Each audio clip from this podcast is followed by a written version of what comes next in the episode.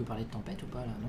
Non, c'est un petit coup de vent Oh là. non, non, C'est léger, c'est juste de la pluie. Là, on est sur un. Voilà, ça monte un, ça monte un petit peu, mais on n'est pas, on n'est pas sur une tempête. non. Premier jour de mauvais temps. Et j'accueille euh, au phare de l'île Vrac, dans la cuisine, à l'abri, le célèbre gardien de phare sur Twitter. Gardien de phare, plutôt euh, sur Twitter. Après, euh, il n'y a plus vraiment de gardien de phare maintenant, mais on va dire que je maintiens la flamme ou je maintiens le feu, si on peut dire. Donc, euh, j'essaye de faire partager euh, euh, à la fois une passion et puis aussi de valoriser un patrimoine qui est souvent montré, mais pas forcément extrêmement connu. Dans la mesure où on parle beaucoup des phares, notamment des phares en mer, des phares dans la tempête. hein, donc, hein, on va peut-être avoir une tempête mercredi. Mais finalement, euh, c'est assez méconnu parce que les phares ne sont qu'une petite partie de tout ce qui concerne la signalisation maritime.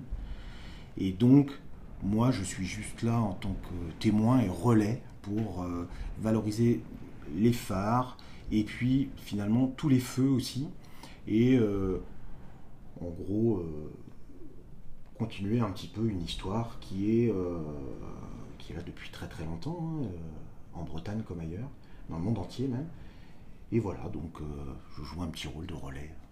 Et Voilà, tout vient- simplement. D'où vient cet intérêt ou cette passion que tu as pour les phares? Je pense que c'est lié déjà euh, un peu tout petit, hein, puisque donc, euh, moi là-bas je viens des Côtes d'Armor, donc au bord de la mer, où il y a des phares. Et alors des phares qui sont sans doute peut-être moins connus que les grands phares en mer du Finistère, mais voilà, il y a plein de petits phares un peu partout. Donc euh, c'est peut-être un espèce de paysage mental qu'il y avait au départ. Et puis après, euh, je dirais que voilà, je me suis toujours intéressé à la mer. Et puis après, j'étais éloigné de la mer pendant un certain nombre d'années. Et euh, donc j'ai décidé de revenir près de la mer. Et, euh, et c'est dans ces moments peut-être un peu d'exil, justement, loin de la, loin de la mer, que euh, je me suis intéressé justement à tout ce qui est euh, signalisation, surtout phare d'abord, phare en mer, hein, puisqu'on souvent on commence par les phares en mer.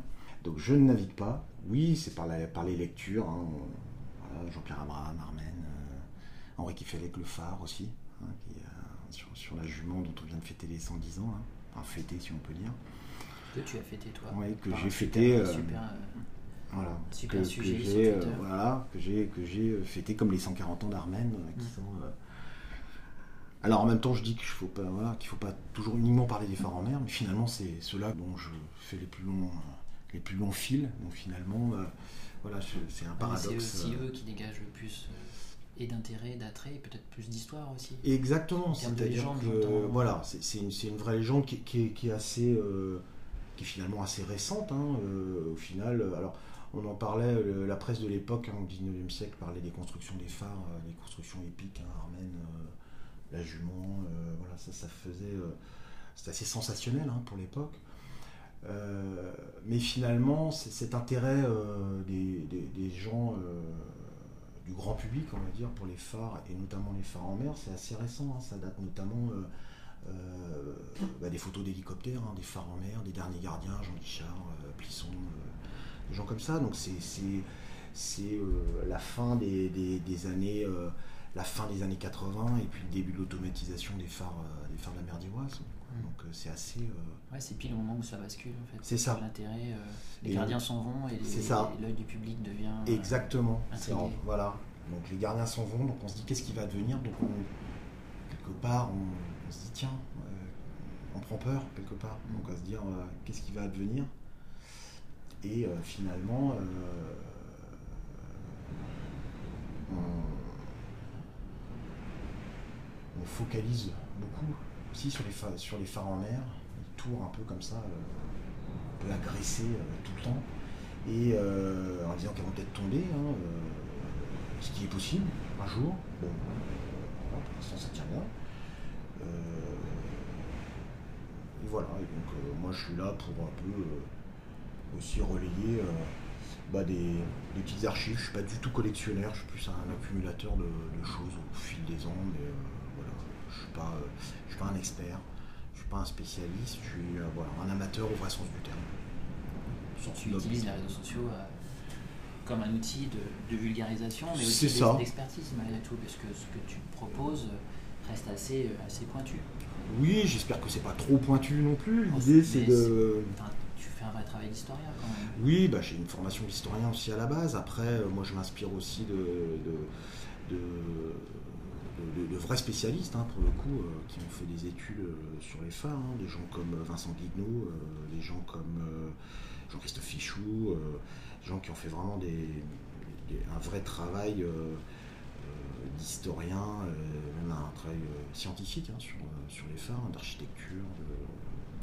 Et moi, je suis là, euh, voilà, en, en m'inspirant de leur travail et en essayant de euh, mouliner ça euh, pour les réseaux sociaux et notamment Twitter, puisque ça fait que, très peu de temps que je suis, là-dessus. C'était, voilà, je- j'en avais, je trouvais que voilà, effectivement, on, parlait un peu trop tout le temps justement de ces fameux phares en mer, avec les belles photos de phares en mer dans la tempête. Et euh, c'était un peu l'arbre qui cache la forêt, hein, euh, y compris d'ailleurs au niveau des phares, hein, puisque les phares en mer sont très très minoritaires finalement euh, dans le cheptel. Et j'étais assez surpris aussi de voir que finalement il y avait assez peu de communication institutionnelle sur, la question des phares. On a, pourtant en France, parmi le patrimoine de phares et de balises, hein, le, le- le plus important au monde. Euh, En Bretagne, on a une concentration de phares euh, qui est, euh, qui est inédite. Et euh, finalement, euh, on en parle assez peu, hormis sous le prisme des, des- des- des photos de phares euh, en tempête. Ça, ça fonctionne très très bien. Ça, on en voit partout, en set de table, en poster, en, En boîte à sucre. boîte à sucre, exactement, en boîte à sucre. Mais finalement, c'est vrai qu'il y a assez peu de communication sur euh, comment ça fonctionne, euh, euh, comment ça s'entretient, parce qu'il y a toujours des gens qui vont dans les phares. Il y en a tous les jours, tout le temps. Des gens qui y vont. Alors, ils sont plus gardiens, mais certains restent des fois plusieurs jours pour Dans les phares ou dans euh, n'importe quel feu en mer. ou dans n'importe quel feu en mer. Euh, Là, actuellement, il y a un travail de restauration d'une balise, là, euh, pas très loin d'ici, sur la. Euh, bon, il y a, y a, y a, euh, il y a du travail quotidien hein, qui est fait par des marins, par des ouvriers, euh, des, Des ingénieurs. Donc il y a, il y a- il y a tout, un, tout un pan qui est extrêmement méconnu, puisque finalement le- gardien de phare a, a éclipsé finalement les autres métiers. hein. C'est vrai qu'il y a plein, plein de choses qui se passent toujours dans les phares, qui sont toujours utiles. Et donc il y a une civilisation qui existe et qui est toujours là.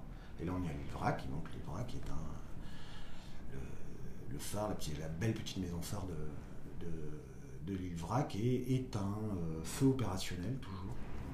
Euh, et c'est très bien d'avoir justement toujours cette, euh, ce rôle initial de, signalisation et en même temps bah, un usage qui a évolué avec aussi des gens qui sont plus des gardiens de phare mais qui sont là pour faire vivre le, bâtiment autrement.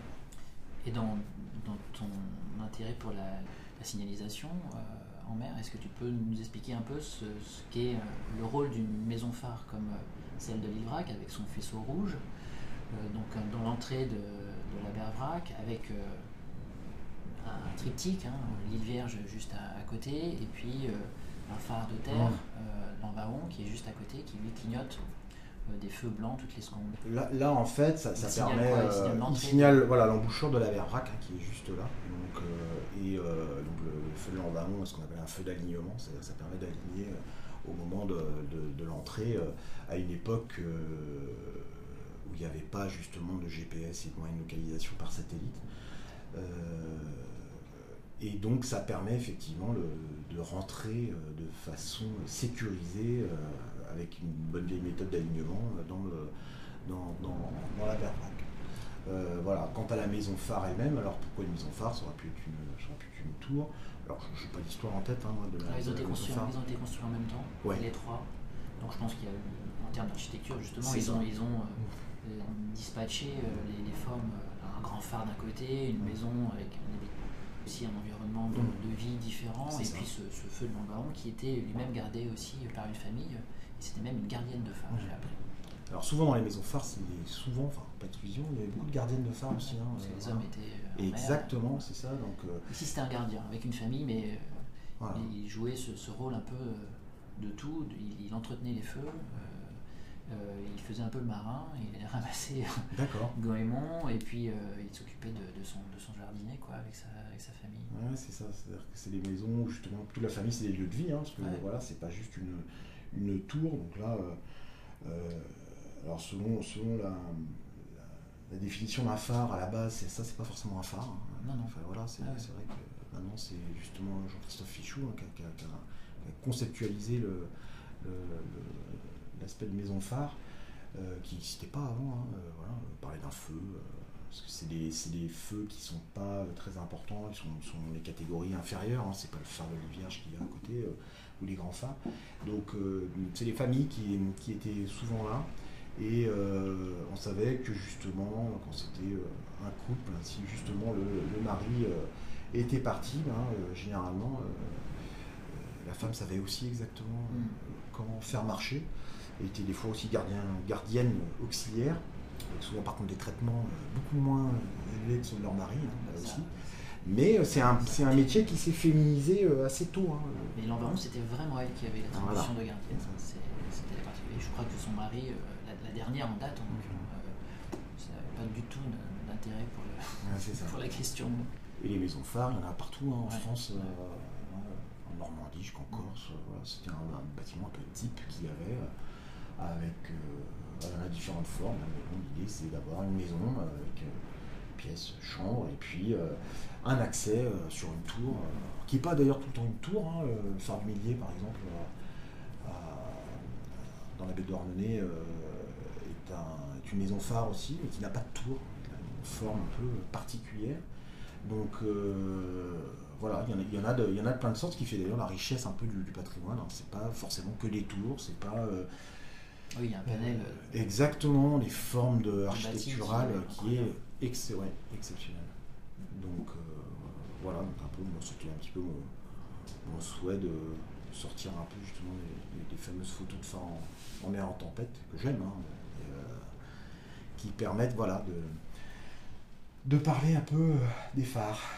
Et si tu parlais de, travail quotidien des gens sur le terrain, est-ce que tu peux nous parler un peu de toi, de ton travail quotidien sur, ton, sur ta passion, que sont les phares quel- Combien de temps tu passes par jour pour.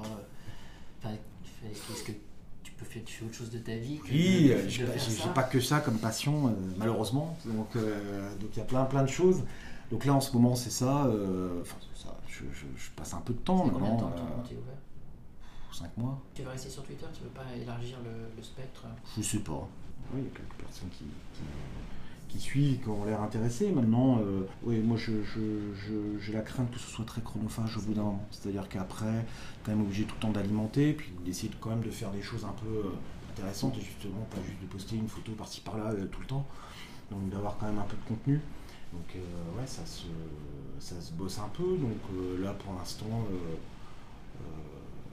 j'ai eu un peu de temps pour, pour travailler là-dessus. Maintenant, c'est pas dit que d'ici quelques mois, voilà, je, je-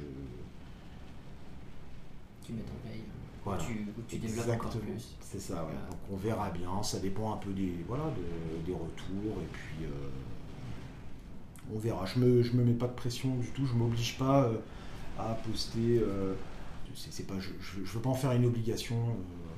ça doit rester un plaisir. Mm. Faut pas que ça- T'as fait un petit calendrier avec l'anniversaire de tous les Même phares, pas, savoir mais même pas en plus. Même Parce que pas. ça, c'est quand même surprenant. Même pas. Armen et la jument, c'était vraiment le hasard en regardant un truc. Tiens, euh, c'était 30 et, euh, je crois qu'Armen c'était fin août là. Et euh, c'était vraiment le, totalement le hasard. J'ai pas du tout de calendrier, donc je dois en louper plein. mais bon. et, et voilà, c'est vrai que j'avais été surpris qu'il se passe rien à la base pour Armen. Alors c'était 140, hein, c'est pas les 150 ou les 100 ou les 200. Comme là, les juments c'est 110, c'est pas non plus. mais bon, c'est quand même des vieilles personnes, hein, donc voilà, ça se. De se dire fête. presque chaque année, ça se fête hein, pour, des, pour des vieux édifices euh, comme ça. Et euh, voilà, maintenant, non, non, j'ai pas de calendrier, parce que là, sinon, justement, je rentrerais dans autre chose, dans, dans un, dans un système d'obligation de poster des choses euh, je- chaque jour, donc ça, non.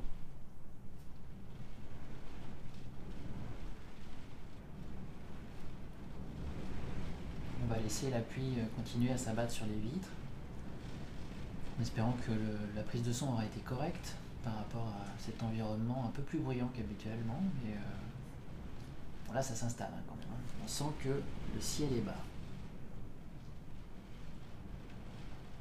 Et la marée remonte petit à petit. Il y a quand même des bateaux dehors. hein. Mm. Il y a des gens qui bossent. Comme nous. Un peu différents. C'est ça. Bon, merci beaucoup. Merci à toi, Aurélien.